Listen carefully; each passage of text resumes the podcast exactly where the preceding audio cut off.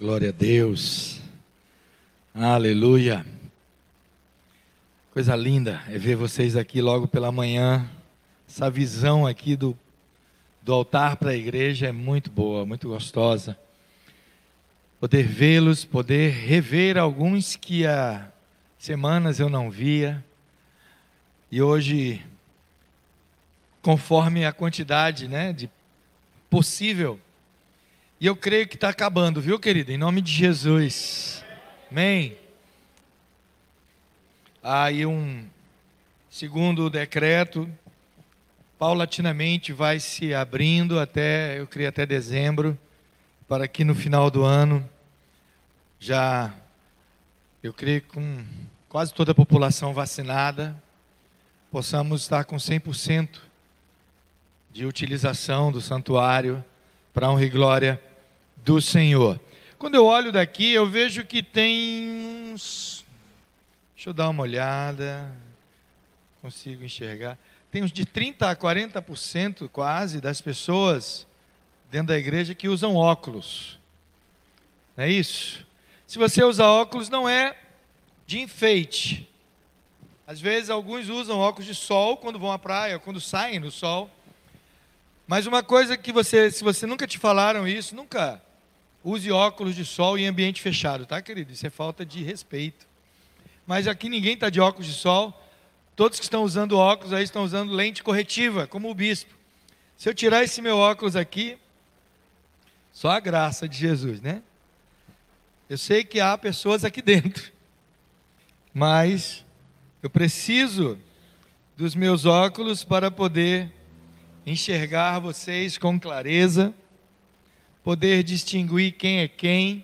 Se com a máscara já é difícil saber se você está sorrindo, tá, então eu tenho que, a gente está aprendendo a identificar o sorriso pelos olhos. Se eu tirar os óculos, aí que eu não vou ver nada, não, mal vou conseguir ver seu rosto. Alguns têm um tipo de problema, outros têm outros. Tem problemas que são podem ser corrigidos com facilidade, outros podem ser corrigidos com cirurgia outros nem podem ser corrigidos. Nós temos que suportar os óculos até Jesus voltar, né? até a gente se encontrar com Ele. E uma coisa que eu percebo é que cada dia que passa, o, às vezes as coisas vão piorando. Eu me lembro quando eu comecei, eu usei óculos quando eu era adolescente, depois não precisei mais. Depois fiquei um longo tempo sem necessidade de óculos, mas quando estava me aproximando dos 40, eu comecei a ler com dificuldade. E a gente começa a ler, parece aquele estocador de trombone, né? Fica lendo assim, né? Se você está lendo assim, querido, você precisa fazer exame de vista. E antes, quando eu estava com uns 36 anos, mais ou menos, eu comecei a comprar aqueles óculos de leitura. E aí você vai ler, bota o óculos. Você não vai ler, tira o óculos. Você vai ler, bota o óculos. Você não precisa ler, tira o óculos. E fica uma agonia. E aí eu fui no, no oftalmologista, eu falei, faça o seguinte, faça um óculos para mim, multifocal, só que embaixo o grau de leitura e em cima nenhum grau. Para que eu não fique tira e bota, tira e bota, que dava agonia aqui no púlpito, eu pregando, botava o óculos, tirava o óculos, botava o óculos, tirava o óculos.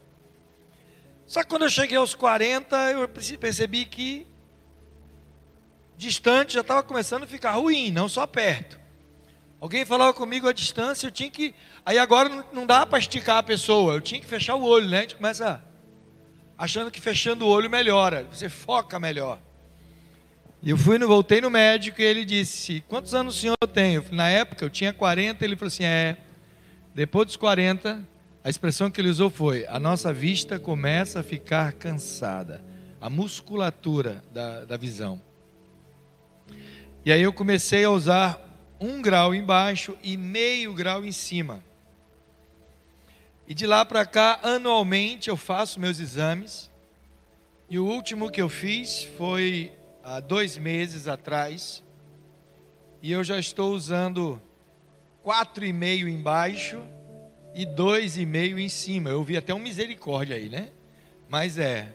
Por isso que eu falei, quando eu tiro, só a graça de Jeová a gente vai envelhecendo e a nossa visão vai tendo dificuldades. Eu não vou dizer piorando, não, vai tendo dificuldades.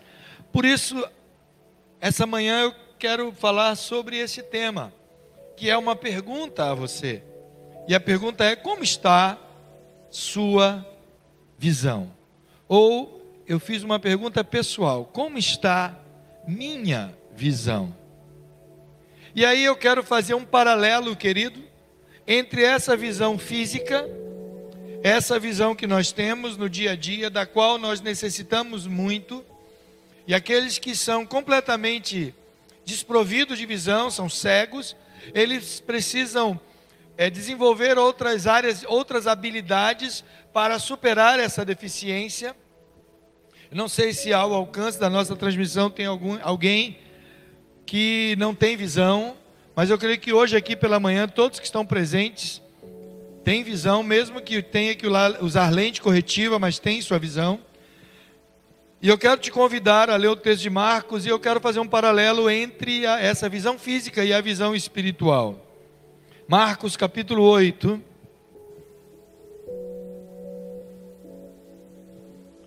Marcos, Evangelho de Marcos, capítulo 8, eu vou ler do verso 22 até o verso 26.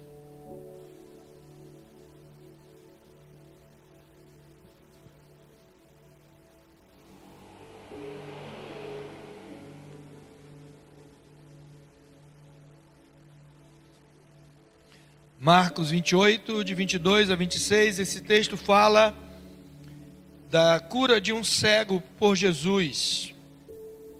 Diz assim, a partir do verso 22: eles foram para Betsaida, e alguns e algumas pessoas trouxeram um cego a Jesus, suplicando-lhe que tocasse nele. Ele tomou o cego pela mão e o levou para fora do povoado. Depois de cuspir nos olhos do homem e impor-lhe as mãos, Jesus perguntou: Você está vendo alguma coisa? Ele levantou os olhos e disse: Vejo pessoas, eles parecem árvores andando. Mais uma vez, Jesus colocou as mãos sobre os olhos do homem. Então seus olhos foram abertos, e sua vista foi, lhe foi restaurada, e ele via tudo claramente. Jesus mandou-o para casa, dizendo: Não entre no povoado. Palavra de Deus, amém, queridos? Queridos, os evangelhos registram cerca de 40 milagres realizados por Jesus. Desses, Marcos registrou 18. E desses 18, apenas dois lhes são muito peculiares.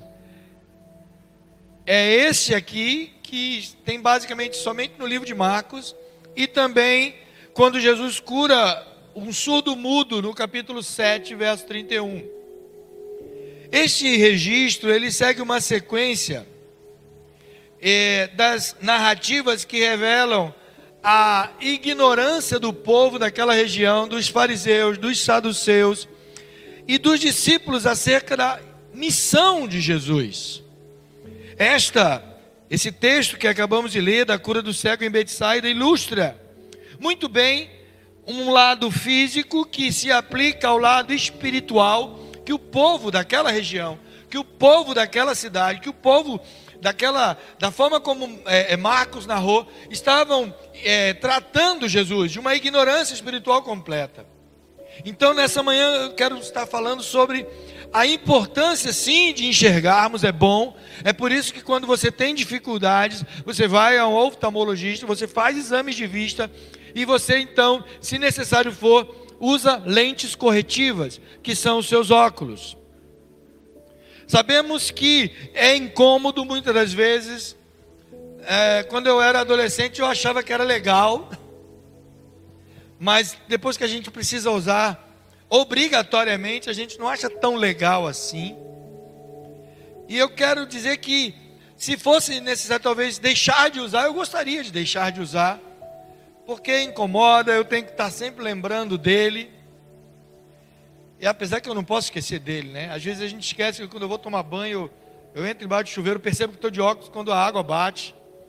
Às vezes eu durmo com eles, esqueço de tirá-los. Mas se eu pudesse abandoná-los, eu abandonaria. Eu fico orando, Senhor, dê inteligência, dê capacidade aos médicos, aos cientistas, para criarem alguma coisa que corrija de uma vez por toda qualquer problema visual. Mas ainda não chegou, não chegamos a esse nível. Mas eu quero dizer para você que para sua visão espiritual há cura. Amém? Olhe para a pessoa que está do teu lado e diga para ele assim: se você tem problema de visão espiritual, eu quero te dizer, teu problema tem cura. Queridos, quando nós olhamos para a palavra de Deus, verificamos que a visão espiritual, ela passa por três etapas muito interessantes, que precisamos identificar. Da mesma forma quando você vai fazer um exame, o médico ele precisa identificar que tipo de problema você tem, se você é míope, se você tem hipermetropia, se você tem astigmatismo, se você tem qualquer outro problema, é pressão do olho, é tantos e tantos problemas que podem ocorrer na nossa, no nosso campo visual, que é necessário exames para fazer o diagnóstico correto, para que você receba o tratamento correto. Na visão espiritual é a mesma coisa. E eu destaco o primeiro problema como sendo um problema de obscuridade. A pessoa que não enxerga nada, a pessoa que é completamente cega, ela vê um mundo obscuro. Eu nunca tive a experiência de ficar sem enxergar, mas o cego, completamente cego, ele não, ele não tem ideia de cores, de claridade, de formas. Por quê? Porque é completamente obscuro a sua visão. E espiritualmente tem muitas pessoas vivendo nesse nível de espiritualidade. Não adianta quando você fala de Jesus para ela, quando você fala do amor de Deus, quando você fala das coisas de Deus, ela não entende. Por quê? Porque a sua visão está obscurecida. Eu acho lindo quando um grande homem inteligente, estudado, criado aos pés de um filósofo famoso, um homem altamente culto, conhecia muito de religião, mas não conhecia nada de Jesus. Esse homem chamava-se Saulo, da cidade de Tarso. E quando Deus quer se revelar a ele, quando Deus quer chamá-lo para uma obra ministerial, Deus usa exatamente essa ideia de visão. Jesus, quando se aparece a Saulo, ele não aparece como se fosse um anjo, ele não aparece de forma corpórea como um homem, ele não aparece de forma profética, ele simplesmente aparece como uma forte luz. E essa luz vem trazer a Saulo um problema de visão, ele fica cego temporariamente, e é necessário Ananias ir até ele, orar por ele, e caem de seus olhos como que escamas. E então não só agora ele é restaurado a sua visão física, mas ele tem a corrigida a sua visão espiritual. Queridos, diz o texto que o indivíduo que foi trazido a Jesus, ele era cego. Ele não possuía nenhuma claridade, visão, luz, nada. E a mesma forma podemos analisar no lado espiritual. E eu te faço até um, um, um certo desafio de exercício aí, um exercício. Avalie hoje, puxa assim pela sua mente, qual é o teu grau de conhecimento de Jesus? Qual é o teu grau de conhecimento da Bíblia? Talvez você diga, ah, bispo, ainda é pequeno, eu ainda não sei tudo que eu gostaria de saber, tem coisas na Bíblia que eu ainda não entendo. Tem coisas que eu estou aprendendo na célula, tem coisas que eu estou aprendendo na sala de batismo, tem coisas que eu estou aprendendo nas reuniões de rede, nas pregações. Está conseguindo trazer a memória aí o que, que você sabe? Se você tivesse que falar de Jesus para alguém, por onde você começaria? Se você tivesse que citar algum versículo bíblico, qual versículo você já sabe de cor? Ou pelo menos a referência dele?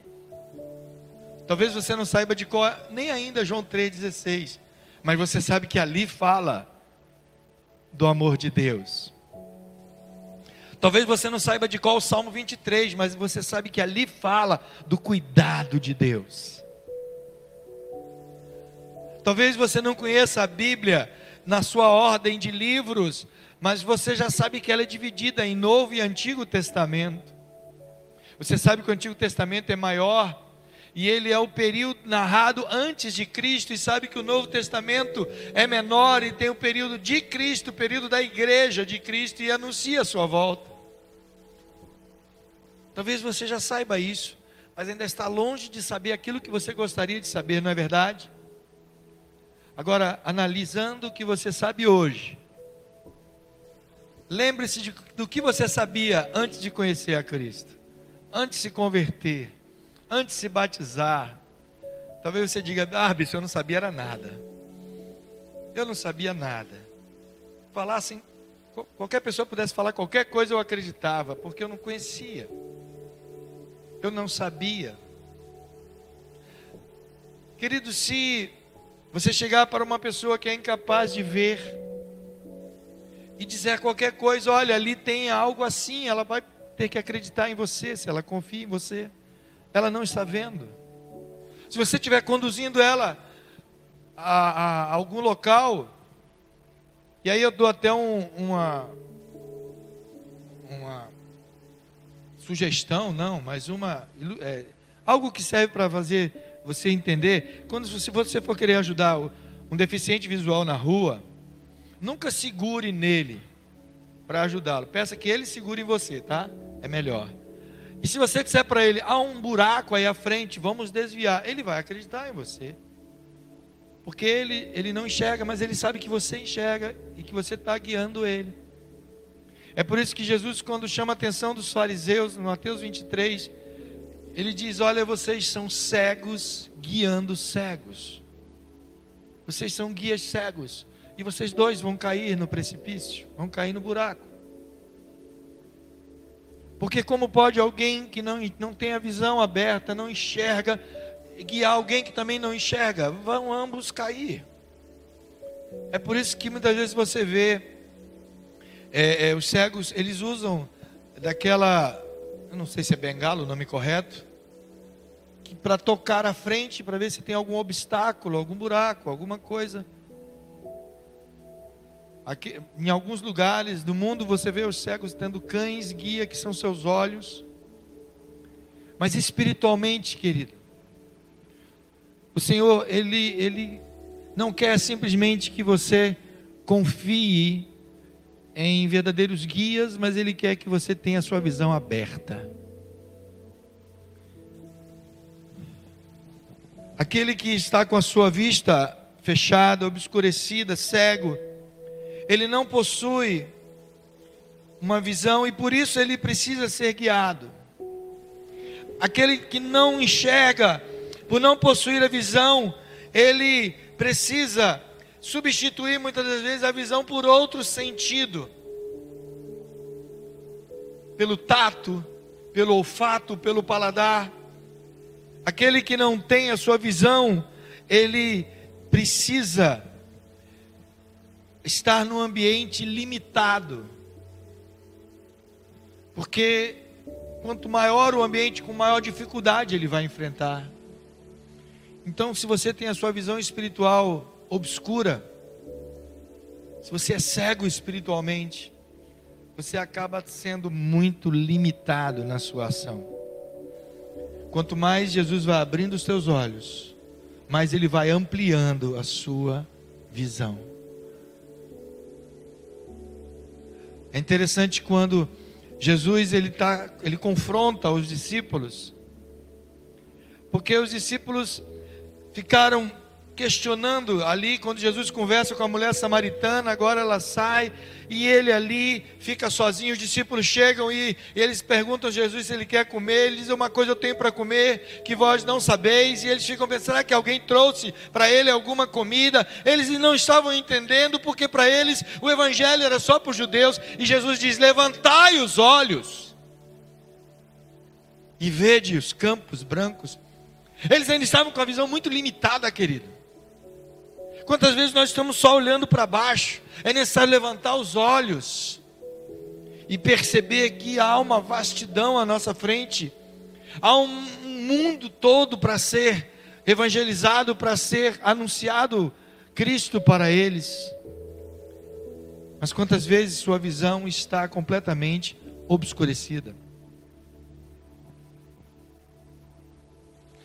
Olha apenas para baixo.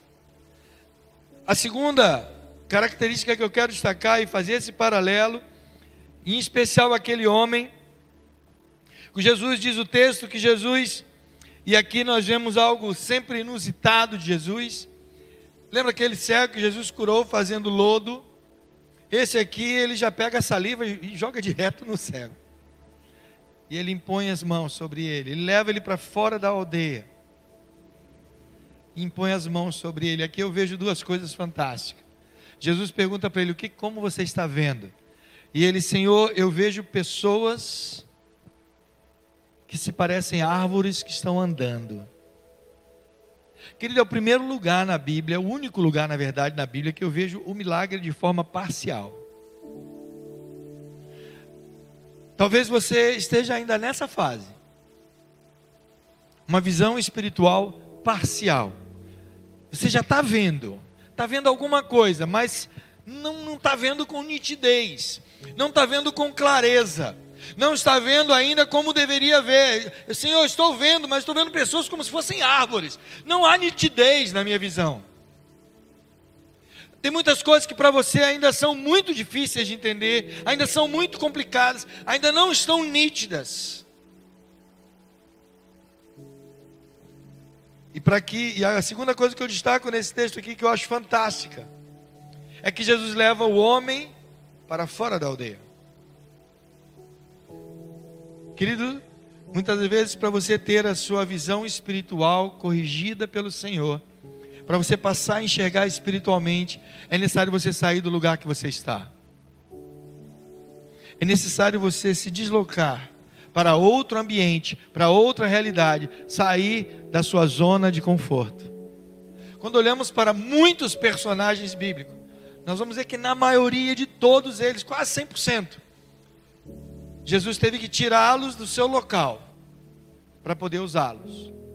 Ele pega Pedro, João, os irmãos ali, filhos de Zebedeu, e tira eles da zona de pesca tira eles dali das redes, dos barcos, e diz: Venham, eu vou fazer de vocês agora outra coisa, pescadores de homens. Ele tira Mateus da coletoria, ele tira Davi por detrás das malhadas. Ele vai tirando, ele precisa tirar. Ele teve que tirar José do seio de seu pai, do convívio com seus irmãos, para ele passar tudo aquilo que ele passou para ser governador do Egito. Ele muitas vezes precisa tirar você. E você quer ser usado por Deus onde você está. Senhor, me use aqui, eu não quero sair daqui. Estou confortável aqui, estou acomodado aqui, estou satisfeito aqui, estou feliz aqui. Quantas vezes você já disse isso para Deus? Ora, ele dizendo: Senhor, usa-me, faça de mim um vaso novo, faça de mim o que quiseres, contanto que seja aqui, onde eu estou, do jeito que eu estou, sem sair daqui. Não quero perder minha família, não quero perder meu emprego, não quero perder minha casa, não quero perder meu conforto, não quero perder meu salário, não quero perder nada. Mas eu quero que o Senhor me use como o Senhor quiser. Isso é um paradoxo, querido. Isso é um paradoxo. Não tem como. Não tem como. Jesus ele deu duas ordens muito interessantes no Novo Testamento, já no final de seu ministério. Final de Mateus, Jesus vai dizer o seguinte: olha, e sempre que ele dá uma ordem, ele explica, viu gente? Se, você, se Deus te deu uma ordem e você não sabe o que fazer, ele vai te explicar. Lá em Mateus 28, ele diz assim: Foi-me dado todo o poder e autoridade nos céus e na terra, portanto, ide. Pregar o evangelho a todas as nações, ensine-os a guardar tudo que eu vos tenho mandado. Batize em nome do Pai, do Filho e do Espírito Santo, e eu estarei com vocês até a consumação dos séculos. Amém? Pá, pronto, terminou Mateus. Ele deu a ordem, a grande comissão. Aí vem Marcos, Lucas, João, os quatro evangelhos, narram de forma diferente algumas coisas, algumas coisas são iguais, e aí entra o livro de Atos. No livro de Atos, Jesus ainda não foi assunto aos céus, ele está para ser assunto aos céus. No capítulo 1, que ele é assunto aos céus, antes de ele ser assunto aos céus, ele vai agora dar uma explicação daquilo que ele falou em Mateus 28. Lá em Atos capítulo 8, ele diz: Olha, fiquem em Jerusalém, por enquanto. Eu mandei que vocês fossem por todo mundo, mas por enquanto fiquem em Jerusalém, porque para vocês ir por todo mundo é necessário que aconteça alguma coisa. Vocês precisam estar preparados. E aí ele diz no versículo 8 de Atos 1: Descerá sobre vós o poder do Altíssimo. O Espírito Santo vai vir sobre vocês vocês semeiam minhas testemunhas em Jerusalém, Judéia e Samaria e até os confins da terra. Então, olha, eu mandei vocês irem, mas esperem até o Espírito Santo vir. Quando ele vir, vocês então serão cheios de poder e aí vão por toda parte até os confins da terra. Ok? Ok. Em Atos capítulo 2, o que acontece? O Espírito Santo vem. Porque Jesus ainda já tinha subido, ele foi, ele deu aquela ordem, foi assunto aos céus, e agora em Atos capítulo 2 eles estão reunidos ali, no dia do Pentecostes, no cenáculo, o Espírito Santo vem, capacita todos. Eles ficaram tão cheios de poder, tão cheios do Espírito Santo, que Pedro pregou um sermão só e se converteu mais de 3 mil. Tem ideia? E aí o que eles fizeram? Ficaram em Jerusalém. Não entenderam que era para sair. Querido, você quer ser cheio do Espírito Santo? Todo mundo quer ser cheio do Espírito Santo. Posso ouvir um amém? amém. Você quer ser avivado? Cheio do Espírito Santo? Prepare-se para sair. Aí vai querer ser cheio do Espírito Santo aqui? Dentro de casa? Prepare para sair, querido. Já preguei aqui em outras ocasiões dizendo que a igreja não é um local de chegada, é um local de partida. Você chega aqui só para alçar voo, é aeroporto, igreja. Você vem, faz seu check-in, sabe? Já está com seu bilhete, vai para a sala de embarque, espera a hora do voo, embarque foi, partiu. Hashtag partiu. Essa, esse devia ser o nome da igreja. Igreja hashtag partiu. É um bom nome para uma próxima igreja, né?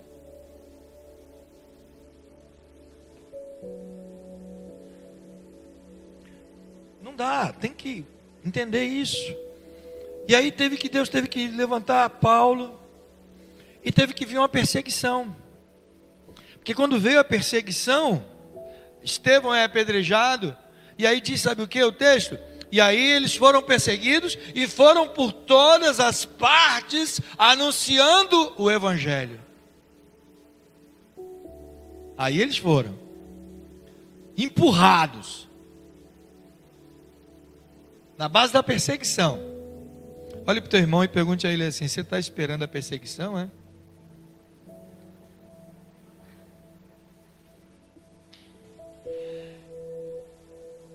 Visão espiritual parcial precisa ser corrigida. Você não pode ficar vendo árvores andando porque a visão espiritual está defeituosa, está obscura. Sabe por quê? Árvores não andam.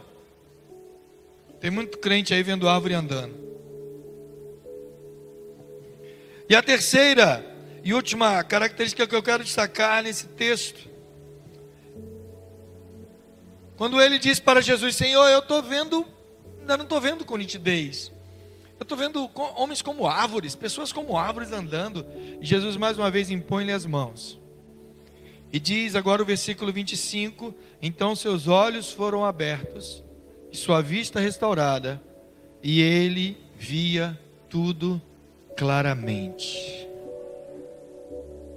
Ele via agora com clareza. Jesus conta, uma, na verdade, três parábolas em uma.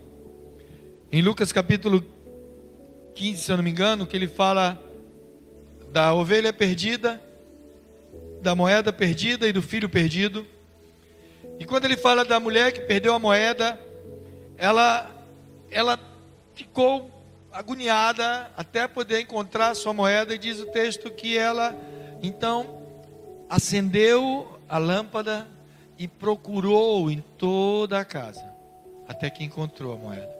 Ela teve que trazer claridade, ela teve que trazer luz, ela teve que enxergar claramente. Eu sou, eu, eu, eu, eu particularmente eu gosto muito de ambientes claros. Mesmo aqui pela manhã, eu faço questão de acender todas as luzes Eu gosto de ambiente claro. Eu, eu não gosto. A penumbra é só para algumas ocasiões, aquele ambiente mais. Né, na hora do louvor, da adoração, principalmente nos cultos à noite, a gente coloca o foco mais no altar e, a, e deixa mais o, a, o templo, a nave, um pouco mais a meia luz, para que a concentração seja voltada para o altar. Mas na hora da pregação eu faço questão de acender. Tem pastores que ainda gostam de ficar ele no claro aqui, a igreja na penumbra, para poder trazer mais atenção para a mensagem, mas eu sou daqueles pastores que eu quero enxergar o povo. E se o povo está na penumbra, eu não vejo. Aí fica complicado para mim. E quando eu estou em algum local, eu gosto de estar no local claro. A palavra de Deus diz que os olhos daquele, daquele homem foram abertos. Ele, ele começou a ver tudo de forma mais clara a visão daquele homem foi restaurada de forma gradativa. Como eu falei, é o único texto na Bíblia que fala de um milagre de forma gradativa. Todos os demais milagres que nós vemos Jesus operar foi instantâneo. Mas aqui ele, primeira vez que acontece isso, ele ora uma vez, ele impõe as mãos uma vez e precisou de uma segunda vez. Muitas vezes na nossa vida, Deus está precisando agir uma segunda vez. Muitas vezes a primeira vez na sua vida, você se trancou de tal forma, havia tanto problema, havia tanta coisa na sua vida, havia tanta amargura, tanto rancor, tanta mágoa do passado.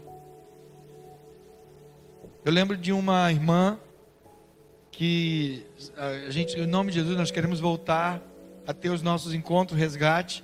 E o resgate é o tipo de encontro que a nossa igreja tem, que a pessoa faz uma só vez.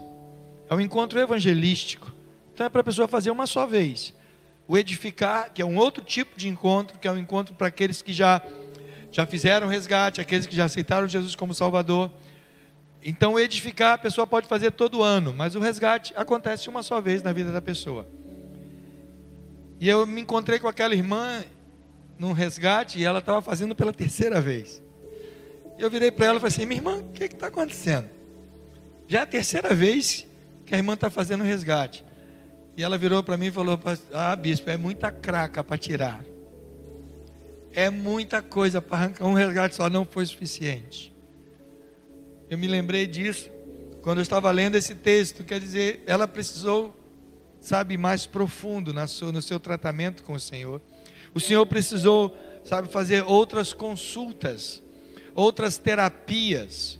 Quantas vezes você vai fazer um tratamento, seja ele de que área for de saúde, você precisa voltar várias vezes ao médico. Às vezes você sofreu um acidente, precisa fazer é, é, algum, alguma, algum tipo de, de fisioterapia. E aí você vai lá e você não está conseguindo ainda se locomover e vai fazendo a fisioterapia vai tratando, vai tratando até, até que sua musculatura, seus ossos, seus nervos estejam todos funcionando corretamente. Espiritualmente, às vezes precisamos dessa terapia.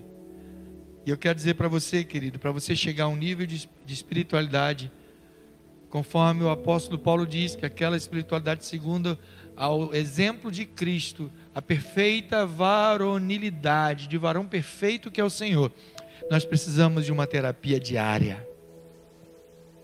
Nós precisamos entrar no local secreto diariamente. Nós precisamos falar com Ele diariamente. Nós precisamos adorá-lo diariamente. Nós precisamos ouvir a voz dele diariamente. É diariamente. E aí aquilo vai sendo um tratamento na nossa vida. Até que você chegue à estatura de adulto. Quando nós ensinamos a criança, não adianta dizer uma só vez para a criança. A criança cresceu os seus dentes, aí você, a mamãe e o papai diz para ela: olha, você precisa escovar o dente todo dia. Pronto, só isso, só diz dessa vez. Compra a escova, deixa lá a pastinha de dente dela. E você acha que ela vai fazer? Faz nada. Ela vai dar desculpa de que não lembra, de que não gosta, de que não sei o que, sempre vai ter uma desculpa. Aí a mamãe vai lá todo dia. No início é a mamãe que escova, né? Aí o menino deixou assim, mostra os dentes, mostra os dentes, tchaco, tchaco, tchaco.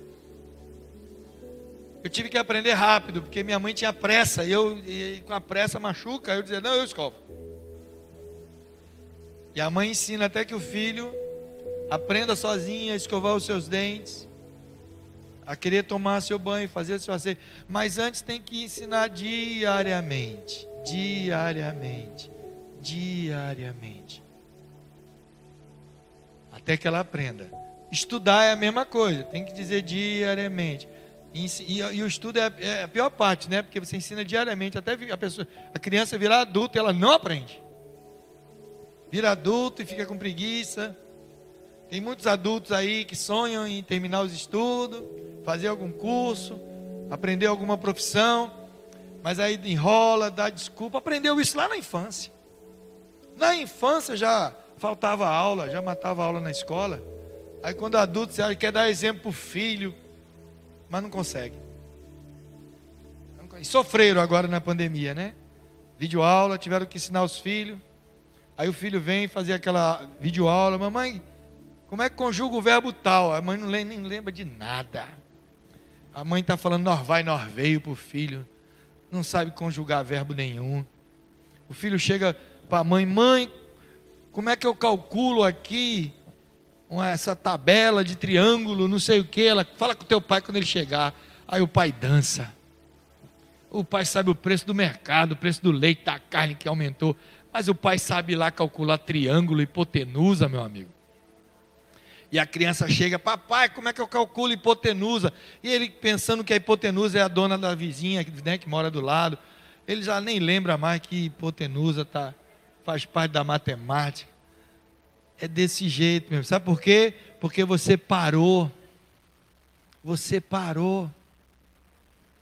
Parou de querer ver as coisas com mais claridade. Se no lado físico que nós precisamos a cada dia, imagina no lado espiritual, querido. Como pode? Tem gente que bate no peito com orgulho, dizendo: Ah, eu estou há 15 anos na igreja, eu sou há 15 anos convertido, membro da igreja, mas ainda não sabe localizar um livro da Bíblia. Se não for o celular, ele está desesperado. Dá uma Bíblia de papel na mão dele que ele vai ficar em crise. Eu lembro de um crente que ele virou para mim e falou assim: o senhor é, o senhor é peso, viu? Eu falei: que houve? Irmãozinho falou: rapaz, bispo, eu estou aqui há um ano na igreja, para conseguir comprar a minha Bíblia. Ele usava só no celular e ficou feliz da vida, comprou uma Bíblia de estudo. Ele paguei 180 reais nessa Bíblia. Eu falei, glória a Deus, tomara que você leia para valer a pena, né? Qual é o problema que você está comigo? Ele, no primeiro domingo que eu trago a Bíblia, o senhor manda abrir em Abacuque. Covardia, bispo. No celular era fácil. No papel, ele falou: o senhor já estava chegando no final da pregação e ainda estava procurando Abacuque. Meu filho, você nunca leu um livro na tua vida? Querido, todo livro que se preze tem um negócio chamado índice, sumário. Está lá no início. Começa a folhear as primeiras folhas, está lá o índice. Onde, em que página fica tal capítulo? Na Bíblia é a mesma coisa. Está lá a página que vai ficar o livro de Abacuque. Aí ele, eu fiz isso, mas ele avançava demais, ia para o Novo Testamento, recomeçava a numeração, aí bagunçou tudo com ele.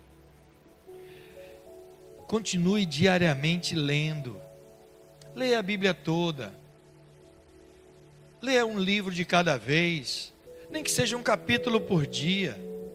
Fale com Deus em oração. Ah, bispo, eu não consegue. Comece com dois minutinhos, aquela oração, dois minutinhos só, Senhor, obrigado pelo dia, obrigado pela comida, obrigado por. Só comece agradecendo. Quando você menos perceber, você está batendo altos papos com Deus. Mas quando é que eu vou ouvir a voz dele? Quando você estiver lendo a Bíblia, é ele falando contigo, é ele te contando histórias da Bíblia, é ele te ensinando doutrinas da Bíblia, é ele te mostrando as verdades da Bíblia. Leia a Bíblia como se estivesse ele falando verbalmente mesmo com você, em voz audível. Querido, a, a visão espiritual, ela precisa crescer, amadurecer, e ela passa por três características que eu destaco muito importantes. A primeira, que essa, a visão espiritual ela tem que ser clara. Ela é obscurecida pelas dúvidas, então você não pode ter dúvidas. Vá pesquisar, vá orar, vá buscar, pergunte a seus líderes. Tem coisas na Bíblia que a gente sabe ensinar, sabe explicar. Tem coisas que só no céu a gente vai descobrir, eu sei disso. Mas não desista por causa disso. Entenda uma coisa, uma frase que eu aprendi há muitos anos atrás. A Bíblia, ela não tem tudo que você gostaria de saber, mas ela tem tudo que você precisa saber. Entendeu? Vou repetir. A Bíblia, ela não tem tudo que você gostaria de saber, mas ela tem tudo que você precisa saber. A segunda coisa na sua visão espiritual é que ela precisa ser correta. Ela precisa ser restaurada para isso. Você vivia num mundo debaixo do jugo do pecado, com uma visão distorcida, errada, e muita gente ainda procura isso. Ainda pega a Bíblia para distorcer o que está escrito na Bíblia. O diabo tentou fazer isso com o próprio Jesus. Depois de 40 dias de jejuar, ele vira para Jesus e diz, percebe que Jesus está com fome. Qualquer, querido, não é qualquer ser humano que faz um jejum de 40 dias. E Jesus, depois de 40 dias, faz aquele jejum. E ele, Satanás chega até ele e diz assim: mande essas pedras, tu não é o filho de Deus? Manda essas pedras se transformarem em pães. Jesus poderia fazer isso? Poderia. Tinha poder para isso? Tinha. Ele mesmo diz: Eu sou o pão que desceu do céu. Ele não podia dizer para aquelas pedras se transformar em pão? Mas era Satanás tentando Jesus com a própria Bíblia, distorcendo a palavra. E Jesus disse: Sim, mas nem só de pão viverá o homem, mas toda palavra que sai da boca de Deus. Quantas pessoas pegam a Bíblia para distorcer? vivem no pecado, e se você for falar do pecado para ela, ela vai dizer: não, mas Deus é amor. Mas Deus é amor. Uma vez alguém virou para mim e disse assim: Enéas, você acredita na existência do inferno?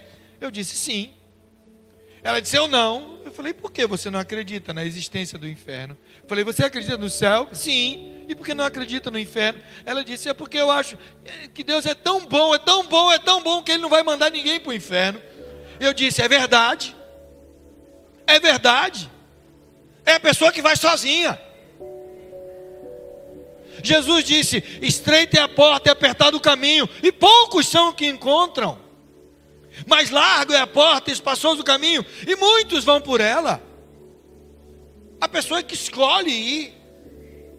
Então, não tem por isso. Agora, se você quer falar do amor de Deus, lembre também que, em mesma comparação em grau de tamanho, tem a sua justiça. Ele é justo, perfeitamente justo. Ele é poderoso para qualquer coisa. E ele é pleno em tudo, todo o seu poder. E a terceira coisa que eu quero destacar para você ter uma visão espiritual plena. Ou perdão, para você ter a sua visão restaurada espiritual, ela precisa ser plena, plenamente clara. A plenitude se atinge com a claridade, você enxergando bem tudo. Já percebe quando você, quem dirige aí, quem anda de carro, mesmo quem não dirige, está no carro, à noite, mesmo que você, que o motorista acenda o farol alto, mesmo que ele acenda aquele farol de neblina, de milha, ele, ele vai enxergar até uma determinada distância, até metros à frente do carro. Mas durante o dia, ele enxerga, às vezes, quilômetros à frente, dependendo da estrada. Ele é capaz de enxergar aquele, aquela, aquele obstáculo, aquele buraco, aquele veículo, aquela, sabe, que está distante dele. Ele pode aqui já estar tá tranquilo, se precavendo. Mas é, mais, é diferente para quem dirige à noite. Quem dirige à noite precisa ter a sua atenção redobrada. Por quê? Porque a visão é encurtada. E de, Desculpa. E dependendo da velocidade que você vá, você tem que ter bons reflexos. Para se aparecer algum animal na estrada, tiver algum buraco, você ter a capacidade de desviar, de frear, de tomar qualquer reação que evite qualquer acidente. Por isso que a nossa visão espiritual ela precisa ser clara para que seja plena. O texto diz que aquele homem diz: agora está vendo de forma clara está vendo tudo de forma clara. É assim que o Senhor quer que você tenha a sua visão espiritual. Que não haja dúvida, que você saiba em quem você crê, que Ele é poderoso para fazer infinitamente mais, que você saiba da sua certeza, não tenha dúvida sobre a tua salvação, saiba que teu destino é o céu, sabe que Jesus ele veio para te salvar, ele foi assunto ao céu, deixou o Espírito Santo e um dia ele vai voltar para resgatar. É ter certeza dessas coisas. E você só tem certeza quando você pode dizer: não, isso é isso mesmo. Eu estou, ninguém pode dizer que não é, porque meus olhos estão vendo, eu estou vendo isso. Ninguém pode dizer o contrário. Eu estou vendo. É essa certeza que o Senhor quer te dar. Uma visão espiritual completamente restaurada. A restauração plena da visão espiritual se processa de forma gradativa. E aí eu quero concluir relembrando isso. Primeira coisa, levaram aquele homem até Jesus. Então você quer restaurar a sua visão espiritual, você quer ter uma visão espiritual melhor, se aproxime dele. Vá até Ele. Não, não viva uma vida espiritual por tabela, pela experiência dos outros, pelo testemunho dos outros. Ah, eu amo muito quando aquele irmão fala. Ah, eu gosto muito da história daquele irmão. Ah, eu acho tremendo o testemunho daquela irmã. Tenha suas próprias experiências e suas próprias convicções. Quando os doutores da lei arguíram aquele homem, não esse aqui, mas um outro homem que fora curado por Jesus, que era cego de nascença. Quando perguntaram a ele sobre quem o havia curado, porque disseram: Olha, o homem que te curou não pode ter te curado porque ele era pecador. Aquele ex-cego, ele não disse: Não, é, quem me curou é, foi o, um homem aí, eu não sei, não sei o que. Ele, ele não falou da pessoa de Jesus, porque ele não tinha certeza, mas ele daquilo, da experiência que ele tinha certeza, ele falou: Olha, se ele é pecador, eu não sei, uma coisa eu sei, eu era cego, agora eu estou vendo. Eu era cego, agora eu estou vendo. Às vezes podem te perguntar alguma coisa sobre a sua profundidade espiritual, e você vai dizer: Olha, eu, eu não sei de teologia, eu, eu nunca li a Bíblia toda, eu, mas uma coisa eu sei: Deus transformou a minha vida. Eu era pecador, eu ia para o inferno e agora eu estou salvo em Cristo Jesus. Sabe, Ele curou uma enfermidade que eu tinha, Ele restaurou minha família, Ele restaurou meu emprego, Ele restaurou minha vida. Essa experiência você precisa ter, isso você, você só vai ter quando você se aproxima dEle. Ele, a palavra de Deus diz assim: Achegai-vos a mim, diz o Senhor, e eu me chegarei a vós outros. Buscar-me-eis e me encontrareis quando me buscardes de todo o vosso coração. A segunda coisa, é necessário sair daquilo que te limita, saia da aldeia, saia da sua zona de conforto, e Deus vai ampliar a tua visão. Saia do ambiente que te prende. É interessante que mesmo no momento em que Deus ele efetua o casamento de Adão com Eva, ainda não havia família ali, Adão e Eva não tinham pai nem mãe, não tinham irmãos. Mas Deus ali já traz um ensinamento para o desenvolvimento e o crescimento da família. Ele dá uma ordem que naquele momento não tinha nem necessidade mas tem necessidade, a partir de Adão e Eva teve necessidade para seus descendentes, até nós hoje. Ele diz: Deixa o homem, pai e mãe, e une-se à sua mulher. Ou seja, saia. Saia para poder expandir. O lugar que você está está comprimindo o seu crescimento. Saia. Interessante que Jesus disse para aquele homem, levou o homem para fora da aldeia, curou e disse: Não volte. Não volte. Aquela aldeia vai limitar você. não volte. Não volte. Lembra quando Jesus foi a Gadara? Ele atravessou o mar da Galiléia para expulsar uma legião de demônios de apenas um homem. Ele não fez mais nada em Gadara, só isso. Chegou lá, um homem que era temido, andava pelos sepulcros, não conseguiam prendê-lo nem com correntes. Jesus expulsa aquela legião de demônios. Aí quando Jesus volta, entra, vai entrar no barco para voltar de, de novo, atravessar o mar, aquele homem quer ir com ele. E Jesus disse: Não, você não vai me acompanhar. Vá anunciar o que Deus fez com você. E mandou aquele homem para Decápolis. Decápolis não é o nome de uma cidade. Decápolis significa deca, dez, polis, cidade. Jesus enviou ele para dez cidades para anunciar o que Deus fez com ele. O homem recém-liberto, recém-curado, recém-convertido a Cristo, agora é um missionário em dez cidades. Jesus estava dizendo para ele: saia de Gadara, porque em Gadara as pessoas não criam em Jesus. Quando Jesus expulsou aquela legião de demônios, elas entraram nos porcos, os porcos se precipitaram no abismo. As pessoas da cidade saíram e disseram para Jesus: Vai embora daqui. Vai embora daqui. Então Jesus cura aquele homem e disse: Vá para Decápolis, anunciar o que Deus fez por você. Terceira e última coisa. É importante se deixar ser tocado quantas vezes forem necessárias. É necessário deixar Deus tocar você quantas vezes for necessário. Se está precisando, peça a Ele.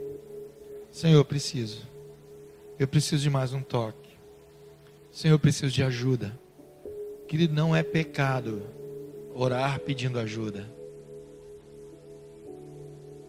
Pecado é pecar.